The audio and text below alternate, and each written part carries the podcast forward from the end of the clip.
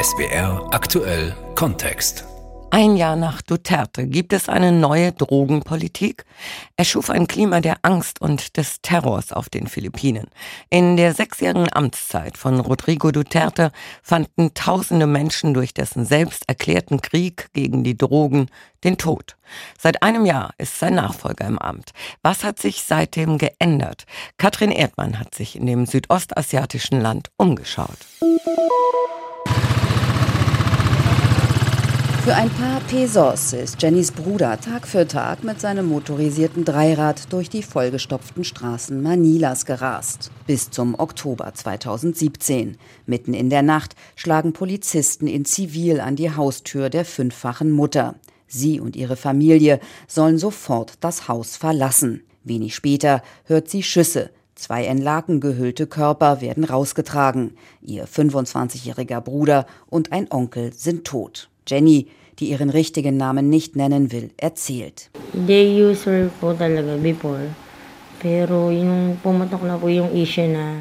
Beide waren Drogenkonsumenten, aber als der Anti-Drogenkrieg begann, wollten sie aussteigen und haben sich auf eine Beobachtungsliste setzen lassen.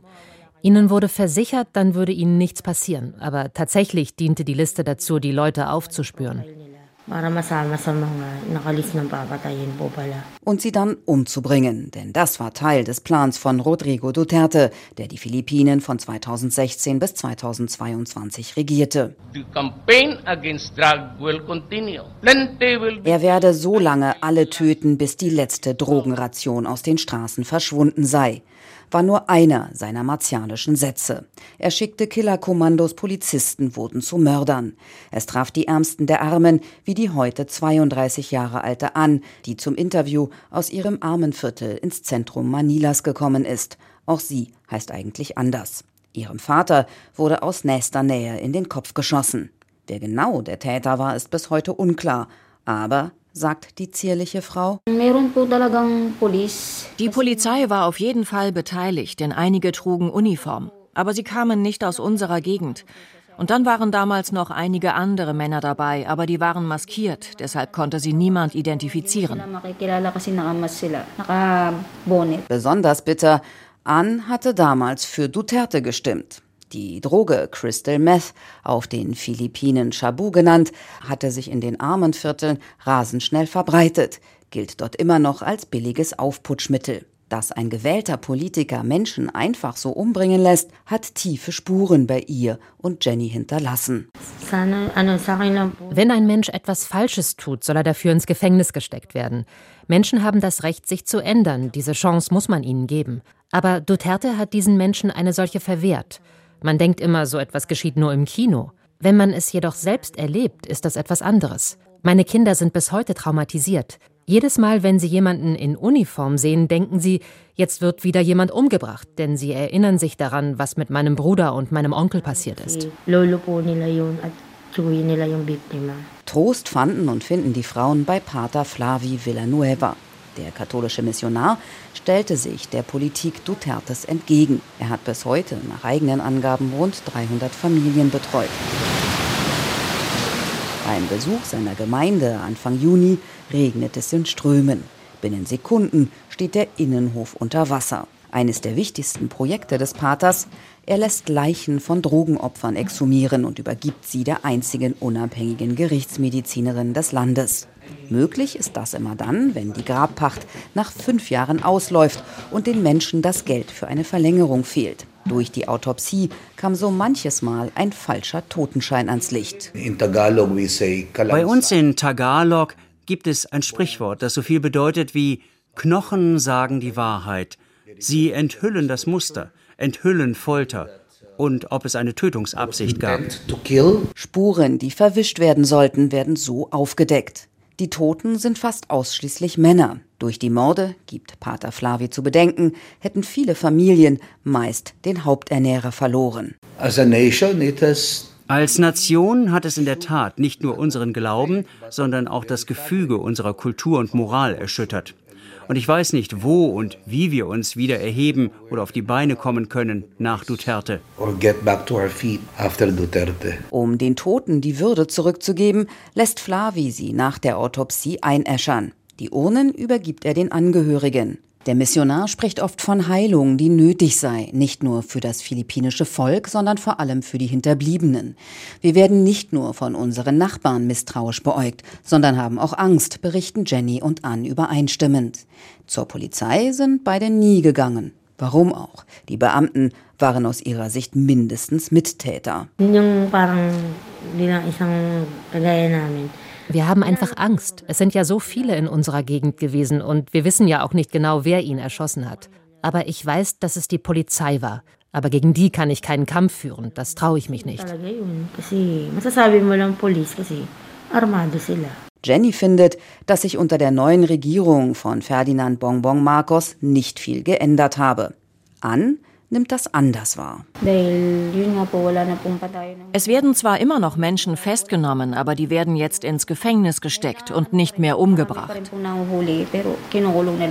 Missionar Flavi Villanueva teilt Ans Einschätzung. Die Zahl der Morde sei zurückgegangen. Der Präsident habe zwar Dutertes Antidrogenkrieg nicht offiziell kritisiert, jedoch seine Leute angewiesen, das Töten einzustellen. So ganz ist das aus Sicht von Carlos Conde noch nicht überall angekommen. Conde hat 20 Jahre als investigativer Journalist gearbeitet und hat sich jetzt bei der Menschenrechtsorganisation Human Rights Watch auf den Antidrogenkrieg spezialisiert.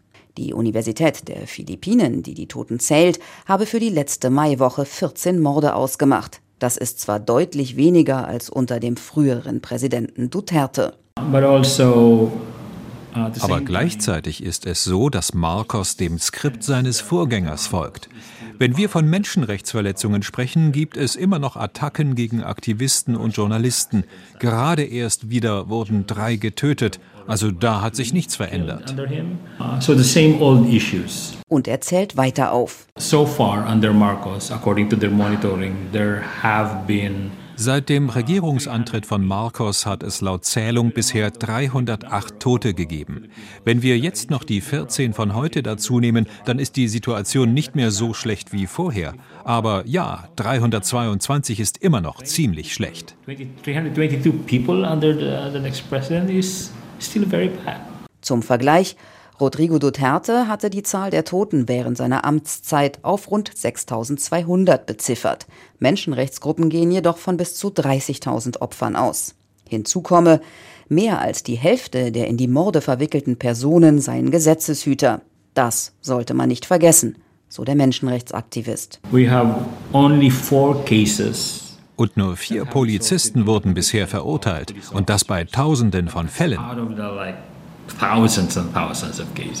Der Antidrogenkrieg war und bleibe eine Politik auch der neuen Regierung, sagt Carlos Conde.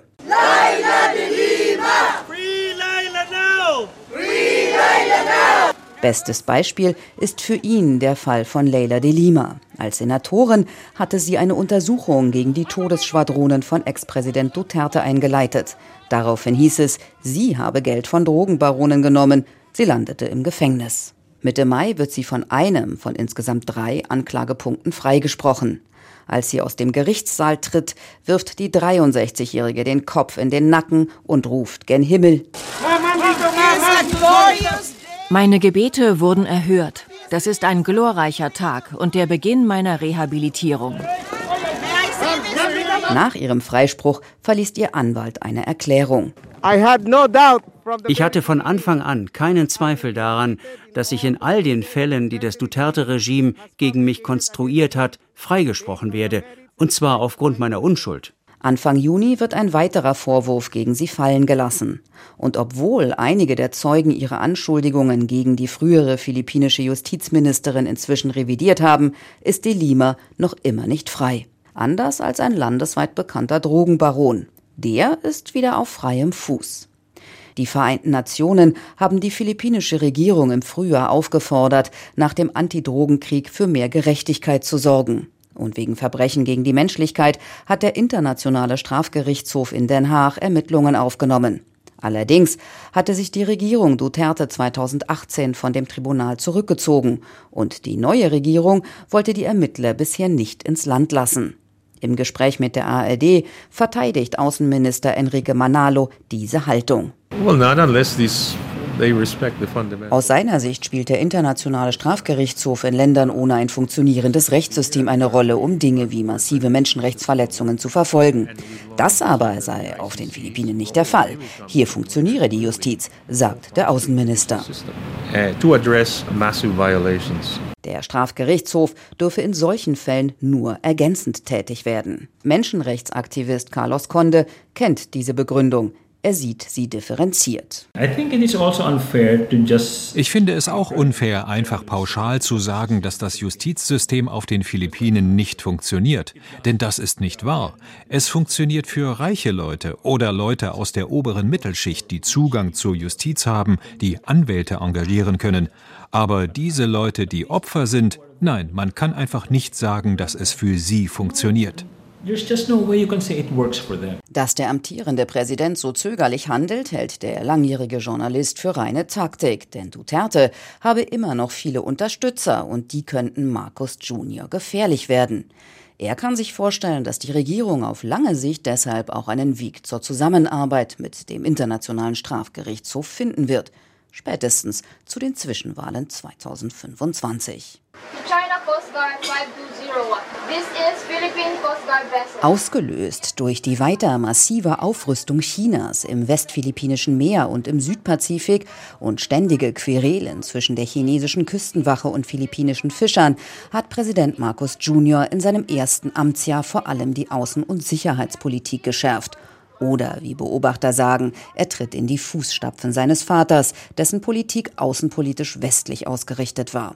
Enrique Manalo, Außenminister der Philippinen, ist ein erfahrener Diplomat. Wenn er über China spricht, wählt er seine Worte mit Bedacht. Erst kürzlich, so erzählte er im Exklusivinterview mit der ARD, habe man mit der Volksrepublik Geschäftsvereinbarungen in Höhe von 22 Milliarden Dollar vereinbart. Während wirtschaftlich Hoffnung auf eine engere Zusammenarbeit besteht, kommt er dennoch nicht umhin, die Spannungen im Indopazifik einzuräumen. Uh, Nun, ich muss sagen, China ist immer noch eine Herausforderung für uns. Wir sind natürlich jederzeit bereit, mit ihnen zu sprechen, und wir haben bereits eine Reihe von Mechanismen eingerichtet, um unsere wichtigsten Anliegen zu diskutieren. Aber ich denke, das wird noch einige Zeit dauern. Wir hoffen, dass China eines Tages erkennen wird, wie wichtig es ist, diese Differenzen mit rechtsstaatlichen Mitteln zu lösen.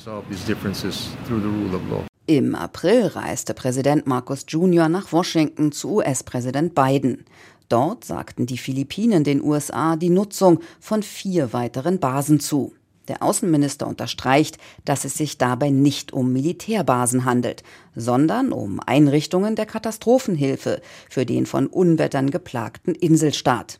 Waffen werden dann also dort nicht deponiert, oder? Uh, das wissen wir noch nicht. Das muss erst noch vereinbart werden. Dem Minister ist wichtig zu betonen, dass man sich nicht auf eine Seite ziehen lassen will, weder von den USA noch von China. Im ersten Amtsjahr sei es seiner Regierung gelungen, eine unabhängige Außenpolitik zu etablieren, findet Enrique Manalo. Uh, Die Philippinen sind ein Freund für alle. Wir wollen Partnerschaften mit Ländern eingehen, um unsere eigenen nationalen Interessen zu fördern, was von grundlegender Bedeutung ist, aber auch, um die Beziehungen und die Zusammenarbeit mit Ländern zu verbessern und dadurch unser eigenes Wohlergehen und unsere Sicherheit zu fördern. Uh, die Philippinen ein Freund für alle. Sätze, die Renato de Castro, Professor für internationale und strategische Beziehungen an der La Salle Universität in Manila, schon oft gehört hat. Er redet schnell und voller Leidenschaft. Nun, die Situation ist wirklich angespannt, auch wenn die Philippinen öffentlich sagen, wir sind mit allen befreundet und mit niemandem verfeindet. In Wirklichkeit geht das gar nicht. Nicht mal Jesus Christus hat das geschafft. Das ist also wirklich außenpolitische Rhetorik.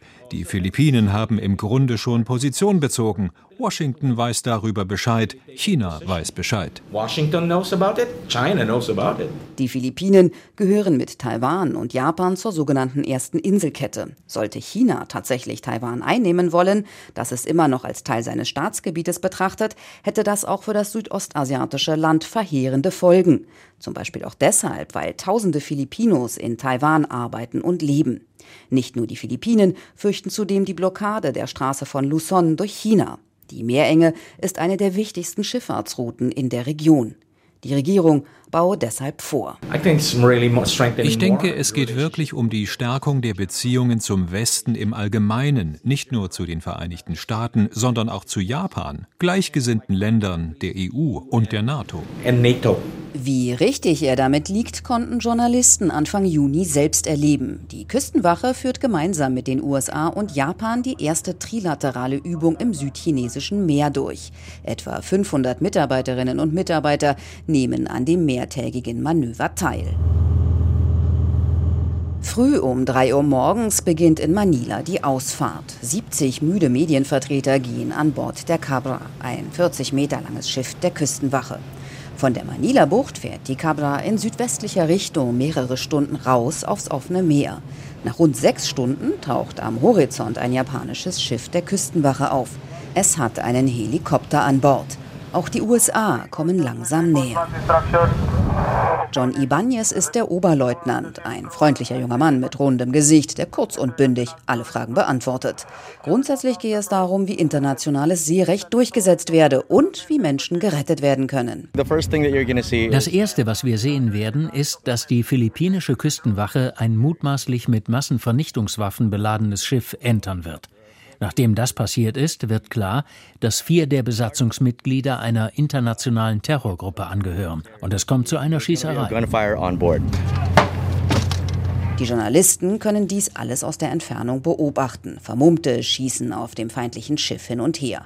Der Küstenwache gelingt es, natürlich, alles unter Kontrolle zu bringen. Allerdings werden laut Drehbuch vier Personen vermisst.